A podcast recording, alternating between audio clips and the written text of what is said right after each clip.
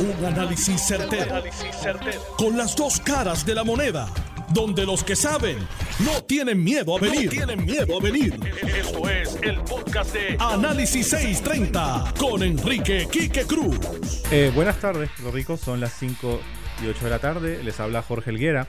Eh, en sustitución nuevamente del amigo Enrique Quique Cruz, a quien agradezco su confianza y deferencia. Eh, bueno, ¿qué podemos decir? Muchos temas para discutir hoy. Eh, me encuentro hoy de 5 a 6 solo y a las 6 de la tarde se nos une Daniel Machete Hernández y Héctor El Marrón Torres para unirse a la discusión. bueno, día interesante, día de, de demandas, de querellas. tenemos ya a, nivel electoral una situación un poco más, más clara de hacia dónde van a ir los partidos políticos y hacia dónde va a ir eh, la Comisión Estatal de Elecciones en esta situación.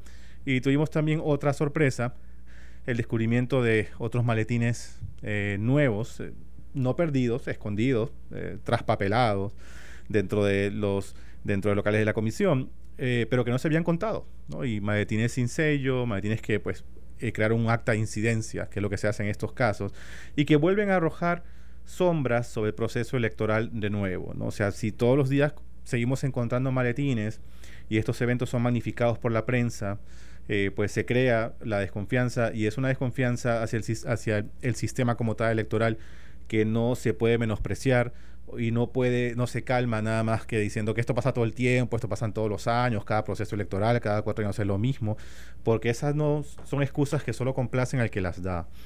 Eh, la gente tiene derecho, el pueblo tiene el perfecto derecho de sentir que algo no corre bien. Pero como siempre digo, no eh, llega a esta conclusión de que algo es fraude, de que algo es ilegal o inmoral, si puede ser explicado fácilmente por la extrema incompetencia de mucha gente, ¿no? que ese parece lo que ha pasado en esta situación. Y los comisionados electorales siempre repitieron que no había fraude. Lo que sí parece que existe es eh, algo tradicional, histórico, eh, una forma de hacer las cosas mal y de manera mediocre, que como pasa mucho en el gobierno de Puerto Rico y la Comunidad Estatal, estatal de Elecciones, si bien no relacionada directamente al gobierno, está llena de gente de los partidos, donde no necesariamente llega the best and the brightest, sino los que hay que premiar por su trabajo político, y eso lo sabe todo el mundo, y eso no se le puede cambiar, eso no se puede ignorar. Y estas son las consecuencias de eso el tener, el premiar a gente política o politiquera con puestos de suma importancia en una institución que es el pilar del sistema democrático de cualquier lugar del planeta. Ese es el peor lugar para meter gente inútil. Creen la división del café, pongan gente a hacer cosas sencillas, hacer origami, pero no los pongan en posiciones donde cualquier acto, eh, ¿cómo lo puedo llamar que no suene mal? Eh, cualquier estupidez monumental o cualquier descuido, cualquier falta de interés o cualquier no pasa nada, pues igual no van a votar, eh, tradicional en el gobierno, pues redunda en esta sensación de desesperanza, de duda, de desconfianza que pasa en Puerto Rico y que después los partidos políticos principales que son los responsables de esto al meter a esa gente, pues comienzan a cantar foul, a llorar, a quejarse, a decir que eso no es fraude eh, y a buscar darle la vuelta a las cosas cuando realmente el problema es un problema de la Comisión Estatal de Elecciones, que ha sido manejada tradicionalmente por los partidos políticos, ambos que han turnado en el poder. So, esta es la consecuencia. You make your own bed, como dice el americano. Y tienen que salir de esto. Y tiene que el, presidente de la Comisión Estatal de Elecciones asumir su rol, asumir su responsabilidad. Ya se votó como bolsa uno hace poco, hace, eh, que era bastante inútil hace poco tiempo. Este no parece inútil, pero parece que el, esto, eh, los que ha pasado es overwhelming. Y hay situaciones ciertas. O sea, sí es cierto que, que hay intenciones de un partido político específico en sembrar las dudas del fraude, en, boicotear la, el, el, escrutinio. Sí, se nota que sí, pero si surgen estos temas, si vuelven a surgir más maletines, pues ayuda, es abono a las plantas, a las semillas que están tratando de sembrar y que van a germinar y que van a ser un problema eh, para el 2024. No a nivel de las protestas ni nada, sino que ya vamos a llegar al 2024 con un sistema electoral eh, debilitado, debilitado. Y el principio del fin de cualquier sociedad o civilización moderna es cuando sus ciudadanos comienzan a perder la fe en sus instituciones. Si se pierde la fe en el Ejecutivo, si se pierde la, fe en, el Legislativo, que eso ya perdió bastante la fe. Se perdió eh, el sistema, lo siguiente que viene es el sistema judicial. Si la gente pierde la fe en el sistema judicial o el sistema electoral y las instituciones realmente no son ya apreciadas por nadie, llega la anarquía, llega el caos, llega el totalitarismo, las dictaduras y todo lo malo de Cuba venezoleando y todas las estrategias PNP se, se hacen realidad. O sea, y eso es lo que se tiene que entender. Es, el, es entiendo, y es mi recomendación en este mini, mini editorial speech que estoy dando, es que la función principal de esta administración apenas asuma, asuma el poder, más allá de luchar por la estabilidad y todas las ofertas de campaña que hizo el gobierno PNP, es devolver a la gente la confianza en sus instituciones, empezando por la Comisión Estatal de Elecciones, votar a quien haya que votar, colgar a quien haya que colgar y, este, y despedirlos, eh, claro, no literalmente colgarlos, pero sí sacarlos y reestructurar este sistema. Ya, ya los enemigos de la administración dicen que la, eh, la reforma electoral ha sido responsable de esta situación. Eso no es así.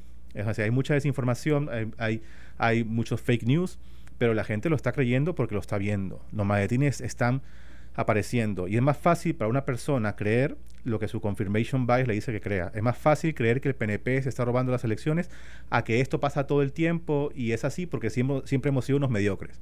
Y siempre ha pasado. Y nunca ha sido un problema porque como entre todos somos unos inútiles, nos cubrimos todos.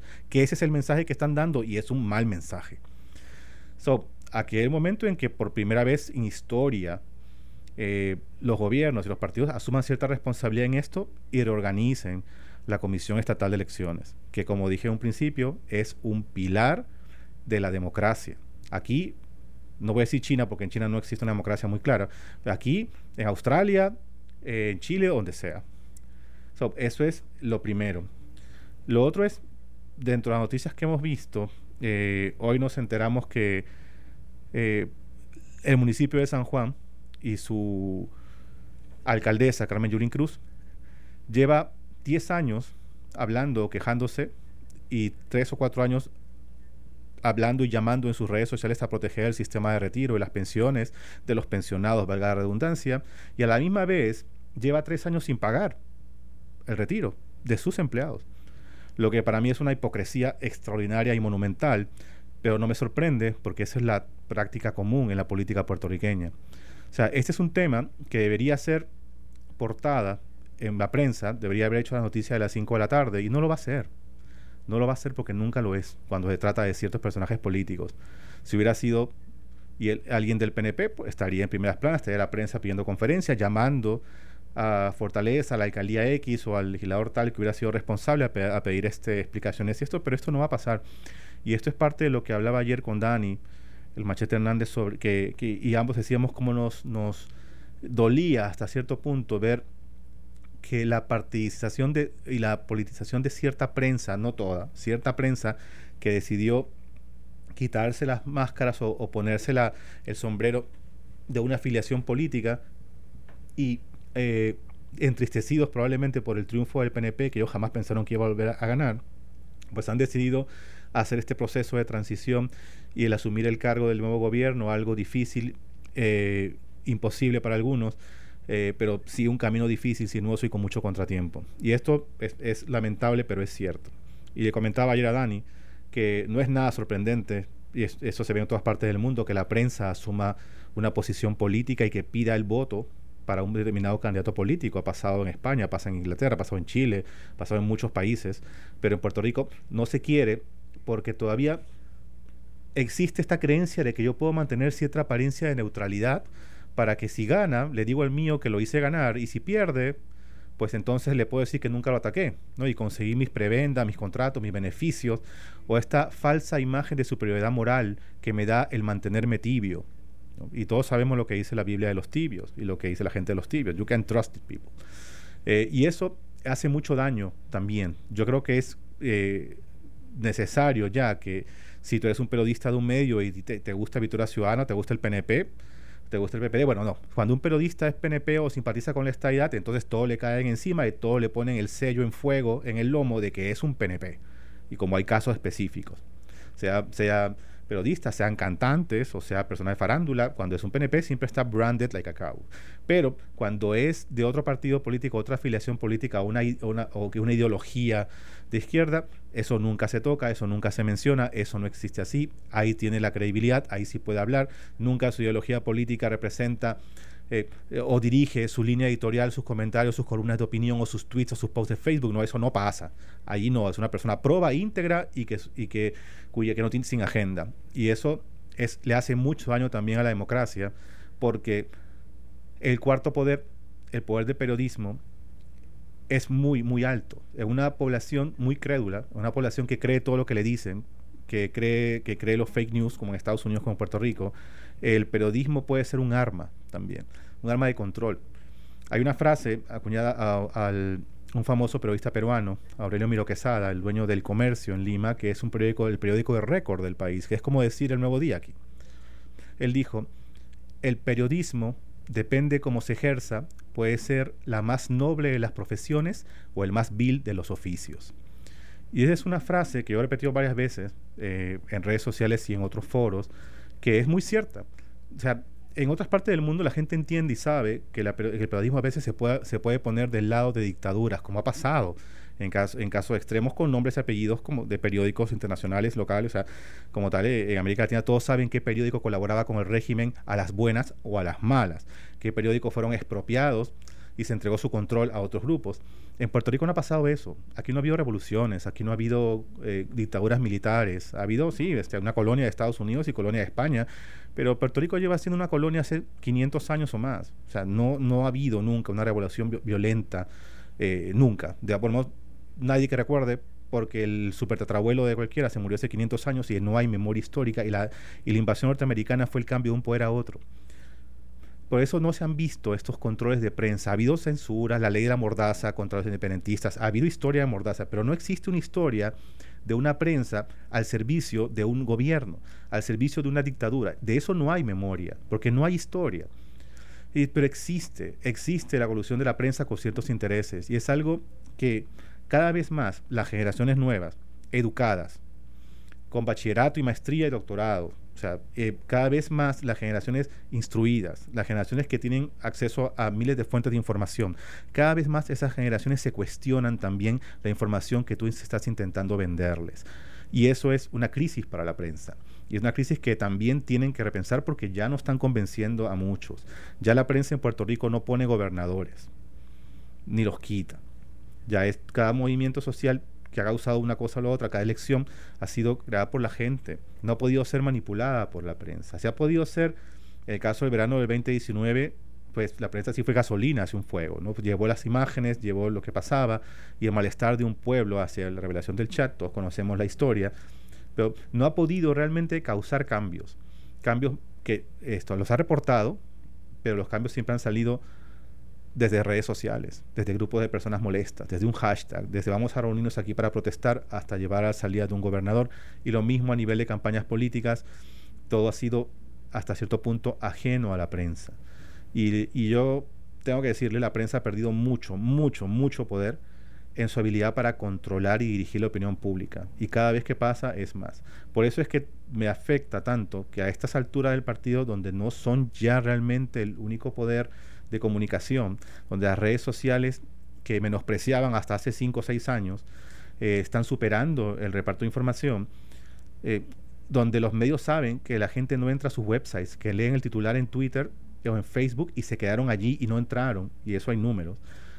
Cuando saben que no pueden vender muchas veces lo que vendían antes, o que, mira, yo ponía un anuncio contigo en el 2001 y vendía tanto, puse un anuncio ahora en el 2020 y no vendí nada. O sea, y eso pasa, cuando ya no tienen tanto impacto y tanta lectoría, comiencen a salir agendas. Yo creo que es totalmente contraproducente. Y luego, no es toda la prensa, es un sector. Mucha de la prensa es totalmente prueba íntegra, objetiva. Y como decíamos ayer, puedes no ser neutral, pero tienes que ser objetivo, pues es tu función como periodista. No puedes ser periodista y relacionista público a la vez. Todos saben que no se puede hacer. Algunos lo hacen, pero a la gente no le importa o no sencillamente tiene, no tiene sangre en la cara como para poder separar esto pero la gente sí lo nota. Y eso es el cambio que vino con el 2020. Así como analizamos los cambios a nivel político, a nivel de los partidos, como el PNP tiene que analizarse, evaluarse, autoevaluarse, mirarse al ombligo y ver qué hicimos mal, y el PPD tiene que hacer lo propio o lo que queda del PPD. De la misma manera, la prensa y las comunicaciones en Puerto Rico tienen que reevaluarse, tienen que mirarse al ombligo y ver qué hicimos mal o qué nos va a pasar mañana si hacemos algo mal. ¿Hasta cuándo vamos a poder hacer eso? ¿Cuándo podemos eso? ¿O nos conviene mejor qué es lo que Puerto Rico necesita urgentemente? Una prensa objetiva, una prensa que reporte y no opine, sobre todo en momentos cuando la democracia y la confianza en las instituciones está en un, en un momento crítico. Este es el momento para la prensa de decir esto es lo que está pasando y no intentar llevar una conversación hacia una agenda. No hacen un bien para la democracia, no hacen un bien para Puerto Rico, no hacen un bien ni para sus empresas, ni siquiera para sus carreras. Y esto, de nuevo, lo he visto en otras partes, lo he visto antes, lleva a una crisis de la prensa también. Y créeme, ustedes no quieren vivir en esa crisis. Vamos a una pausa y regresamos inmediatamente. Estamos aquí en Análisis 630. Les habla Jorge Elguera. Encantado de estar con ustedes. Regresamos en breve. Eh, estás escuchando el podcast de Noti1. Análisis 630 con Enrique Quique Cruz. Bueno, parece que, tenemos problemas con Dani en lo que se conecta nuevamente. Pues nada, hablábamos antes de, irnos a la pausa. Eh, estaba haciendo básicamente una reflexión y un monólogo sobre la situación de, la prensa en la cobertura de toda esta situación triste que estamos pasando de eh, post-elecciones, que elecciones que no se han acabado y que continúan en, eh, en acusaciones, demandas, querellas, peleas y que ya estamos llegando a la parte donde ya ciertos candidatos van a ser el, el, Partido No Progresista va a hacer una demanda al Supremo para poder proceder al escrutinio, que es lo que está detenido por eh, supuestamente el Partido Movimiento Victoria Ciudadana. Y tenemos unas elecciones que ya han pasado hace 17 días y todavía no tenemos resultados concretos de muchos de candidatos. Yo entiendo que ya el, el, gobernador electo Pedro Pierluisi ya eso es un hecho, es imposible matemáticamente que él pueda perder. Ya está el proceso de transición, ya eso está adjudicado, pero continúan las peleas por el municipio de San Juan, donde todavía el candidato eh, Manuel Natal de Victoria Ciudadana dice que, que según sus números él gana por 600 votos. Y se ha mantenido constante eso y pues estamos en pena pelea. Eh, ya Dani está con nosotros. Dani, ¿cómo estás? Así es, Jorge, saludos a ti y a todos los amigos que nos sintonizan. Hoy viernes, ya casi la entrada oficial de la Navidad en Puerto Rico. Ya estamos ya a pocos días. Una Navidad rara, extraña, por la situación del COVID. Un día de acción de gracias, ¿no? Este, sí, pero eh, lo bueno que tenemos los boricuas es que nuestros vecinos son familia también. Eh, la familia extendida llega hasta donde nos permitan y así que lo, lo podemos lo podemos extender mucho y por lo menos compartir con el núcleo más cercano. Vivimos cerca muchos de, de algún abuelo, de algún tío, de nuestros papás Así que yo tengo esa esperanza de que Boricua pueda, dentro de estas circunstancias, mantener la tradición y la alegría y no se nos deprima la gente. Siempre hay una, siempre hay una oportunidad para, para celebrar, ¿no? Celebrar el hecho de que estamos vivos, el hecho que, que, tenemos muchas bendiciones, ¿no? Independientemente de la situación del COVID y, y la cuarentena y la distancia que podemos tener con ciertos seres queridos que queremos proteger del COVID, siempre hay una ocasión para para estar contentos. Yo creo que Puerto Rico tiene mucho que, que, haga gracias, mucho que, agradecer, muchas bendiciones como tal, y esta alegría, este je que tiene el pueblo de, celebrar siempre, ¿no? son las navidades más largas del mundo. Eh, y es algo que, es tan tradicional, no creo que se pierda, no debe perderse, y en situaciones, yo recuerdo, post María, eh, que fue algo pues una, tragedia de, impensable, lo rápido que la gente recuperaba el buen humor dentro de su situación y su condición, el optimismo que muchas familias y muchas personas mayores sobre todo eh, eh, tenían una vez comenzaban un proceso de reconstrucción o recogerlo, ¿no? Siempre pues fue una tragedia inmensa, pero en medio de la tragedia estaba esta esperanza, esta alegría de vivir que sacaba adelante, ¿no? Que te ayudaba a salir adelante. 2017 de septiembre y ya apenas tres meses luego la Navidad.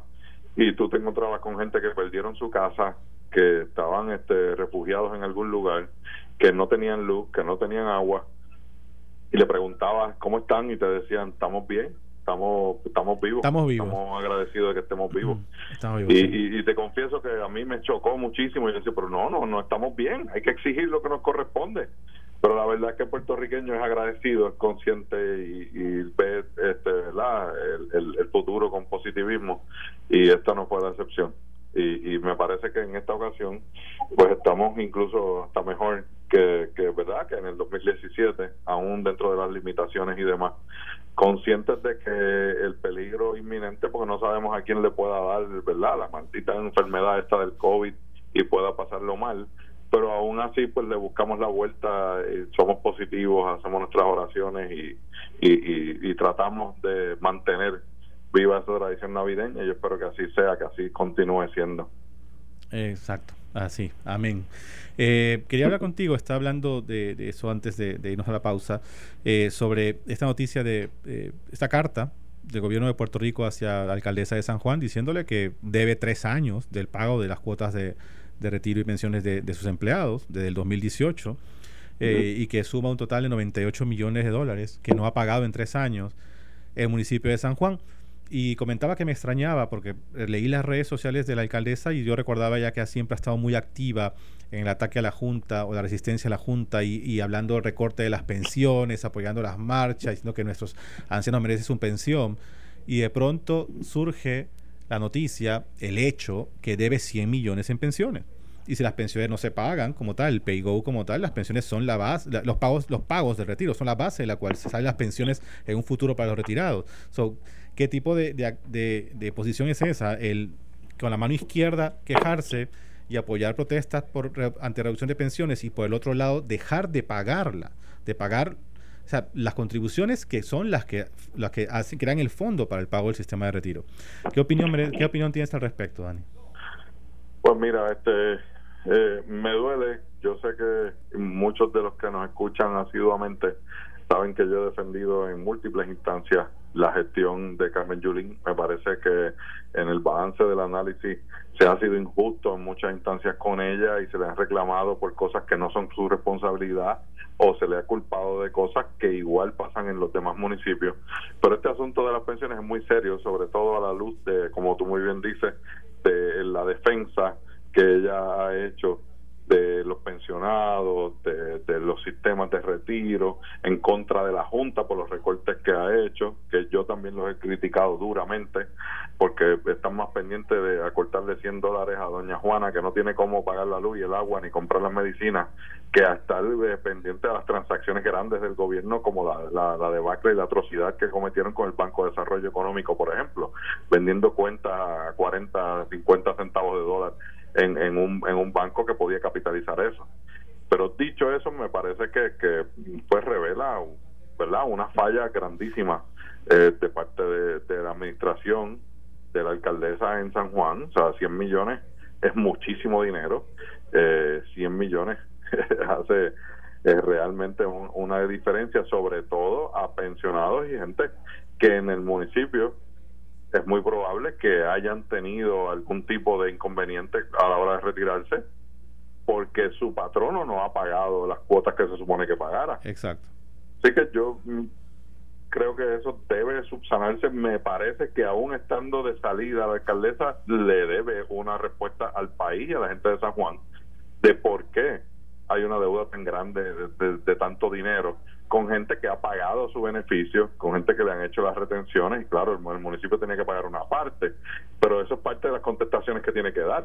Si esas retenciones se, eh, eh, ¿verdad? se pagaron o se, se hizo la diligencia para pagárselas a retiro y lo que se debe es la aportación del municipio como tal, qué parte es la que se debe, pero sin duda alguna tiene que contestar, tiene que darle la cara como lo ha dado muchísimas veces y y decirle al país qué fue lo que pasó y por qué se debe esa gran cantidad de dinero y cosas que van a seguir surgiendo. Y me parece también y para ser consistente con lo que ha sido mi postura en términos de lo que debe ser el periodo de transición la necesidad de estabilidad y de tranquilidad que necesita la gente de Puerto Rico, sobre todo en la capital, que vive pues, prácticamente una tercera parte de la población este, del país que tienen que darle una certeza y una tranquilidad a la gente en ese sistema de transición. O sea, aquí no va a ganar nadie que no sea Miguel Romero, ya acéptenlo.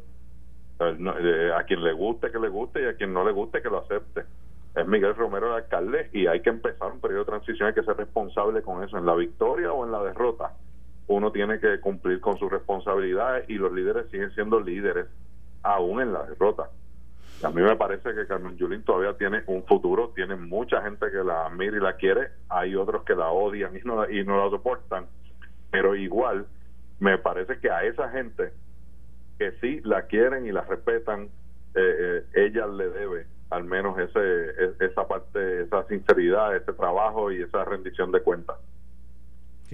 Yo me preocupa me preocupa mucho. Yo imagino, si no se ha pagado, lo, se han hecho los pagos de, contribuciones para el sistema de retiro, ¿cuánto dinero le estarán debiendo a la SPT a la Unión? De eso deben pagarle del, del 2010, imagino deben estar atrasados, porque si se han atrasado... Está en guerra con ella.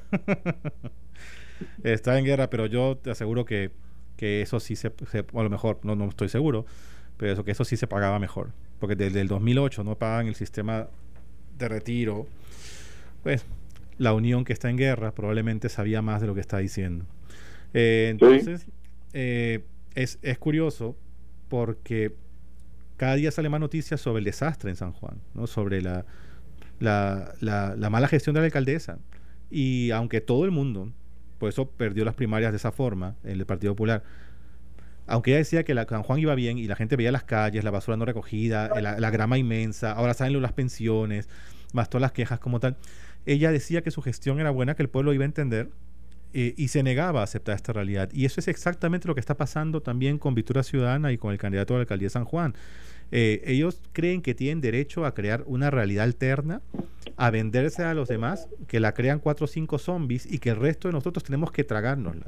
Tenemos que creer su realidad, su realidad producida, eh, ficcional. O sea, y eso es algo que normalmente forma parte de operativos políticos a, a larga escala, de ir cambiando desde borrar la historia hasta crear una nueva narrativa de lo que te está pasando al frente, negar lo que, lo que tú estás viendo e imponerte por miedo, amenazas, opresión de grupos, eh, su propia versión de la historia, de la realidad, del presente y del futuro. Eso lo he visto en América Latina, eso es parte de un, de un plan estructurado yo no creo que Victoria Ciudadana sea la izquierda nueva en Puerto Rico, ni que esté en contubernios con el Foro de Sao Paulo, ni con el Encuentro de Puebla. No, ellos no están en ese nivel. ellos están en ese nivel. Uno que otro, Tito Molotov y, y Tita Marx, pueden estar en ese grupo, pero son los menos. Yo creo, pero lo que sí creo es que Victoria Ciudadana está usando esas tácticas, está usando esos modos, está usando esas maneras, está usando esos manuales esas frases, esos eslogans, esos hashtags, para poder vender la idea que sí son esta izquierda o que sí son un cambio, pero, prestando un frente como difícil de entender, de percibir, porque no tienes una ideología que te respalda única, como el estadista o el, partido, o el Partido Popular o el Partido Independentistas, que tiene una mezcla de colores, ¿no? De que tú quieres ver es el que vas a ver, como los, las ilusiones ópticas de redes sociales, que si ves esto azul, blanco, tú ves como el color de Virtual Ciudadana, el color que tú lo quieres ver, con tus mismas presunciones, con, con, tus mismas creencias. Y ellos han sido muy hábiles en vender eso, esa imagen blurry, ¿no? De eh, nada, nada fácil de entender, nada fácil de, de, de interpretar, esa imagen borrosa y poder este, avanzar con el poder. Yo creo que lo único que los motiva a ellos es el poder, es el obtener poder político y están tratando de crear un muñeco, una percepción, una imagen completamente artificial basándose en las estrategias que han resultado en América Latina, que atraen jóvenes, que provocan reacciones, este, y en toda una campaña de, de comunicación gramsciana de negar la verdad y de crear tu verdad alternativa. Eso hay libros sobre eso. Yo estoy viendo el manual completo desarrollado pero con impostores, con gente que no es realmente de la ideología que normalmente usan esas estrategias. Y ese es un chiste. yo creo que más que un asunto de, poder, es un asunto de fama. O sea, el, el, partido Victoria Ciudadana lo que realmente lo seduce es la fama, estar en, en, en, los medios, estar en las luces, en las cámaras. No me parece que sea un asunto de poder, claro, siempre hay una gente que tiene una ambición de poder, pero esta gente se conforma simplemente con sentirse importante. Es lo que me parece, porque ni siquiera tienen una cohesión hacia la izquierda que haga sentido con eso que tú dices. No, la tienen. Parte de su, de, su propuesta electoral y en, y en la eh, papeleta provenían incluso de la derecha, como fue la, candidata a la comisaría residente, que luego rompe con, con ellos me parece que más por un asunto de, recelo que por un asunto ideológico. O sea, ellos no les importa el asunto ideológico tanto o más como el llamar la atención. Y eso sí es, realmente peligroso. Y claro, su movimiento para mí, en mi análisis desde mi perspectiva, lo que tiene como uno de sus de sus core, de sus de sus postulados principales es simplemente eh, revertir el poder o, o, este molestar, incomodar, el, el, llamar la atención por llevar la contraria, como como le decían a uno desde siempre cuando más joven, tú, tú le llevas la contraria en todo. Pues estos son los que llevan la contraria en todo, los que no están conformes con nada, lo que nada está bien, lo que nada está bueno, lo que, lo que no, no tienen e, esa cierta madurez para poder ver que, que hay cosas que se hacen mejor que en, que en cualquier otro sitio y que tenemos la capacidad y con la que podemos trabajar. O sea, ninguno de, de los postulados de Victoria Ciudadana mantenía algo de lo que la sociedad puertorriqueña pudiera decirle que mira, sí, esto es bueno y nosotros estamos de acuerdo con eso.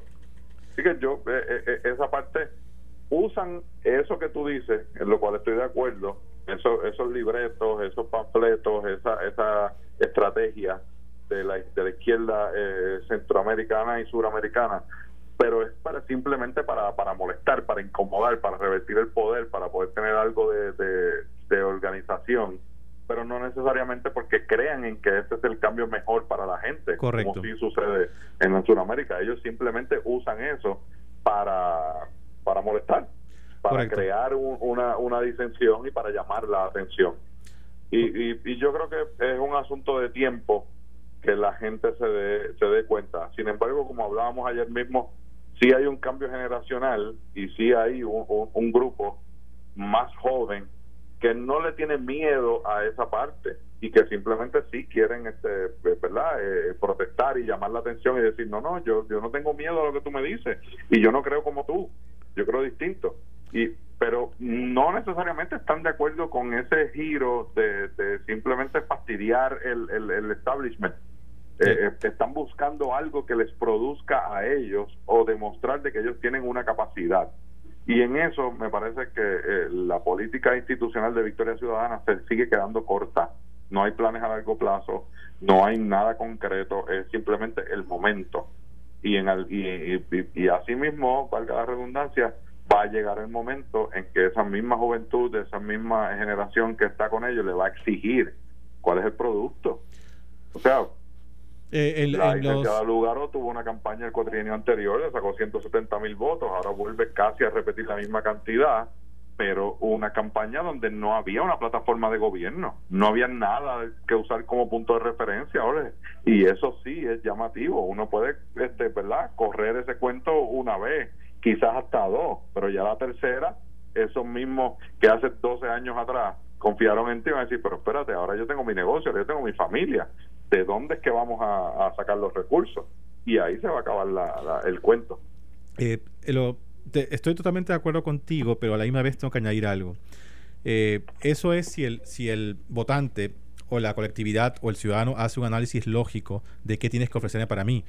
Pero lamentablemente los procesos electorales son emocionales o sea, la gente cree lo que le escuchan y el populismo demagógico hace maravillas para que, para que cualquier inescrupuloso pueda ganar una elección. Lo he visto pasar. Oye, en eso ellos son artistas. Ellos son artistas. Y populismo demagógico bien administrado vende, convence y produce las reacciones que tú quieres que se produzcan. Y en esto, te digo, hay todo un plan detrás. Yo nunca he sido de Cuba venezolear, como yo le llamo, el hablar de Cuba, Venezuela, nos vamos a ir al zafacón, si eso pasa, porque eso yo creo que eso apela a un público 60 plus que sí cree eso, pero los jóvenes, 45, digamos 45 menos, como tú bien dices, son inmunes a eso, no creen que eso vaya a pasar, no les preocupa tampoco. Es un, es un argumento que rebota con una población joven. Cuando hablamos ayer de los dinosaurios y, y cómo los partidos tienen que cambiar sus libros tradicionales de política, pues ese argumento de Cuba-Venezuela, ellos ya saben que viene, saben cómo espinearlo, saben cómo destruirlo como, como argumento.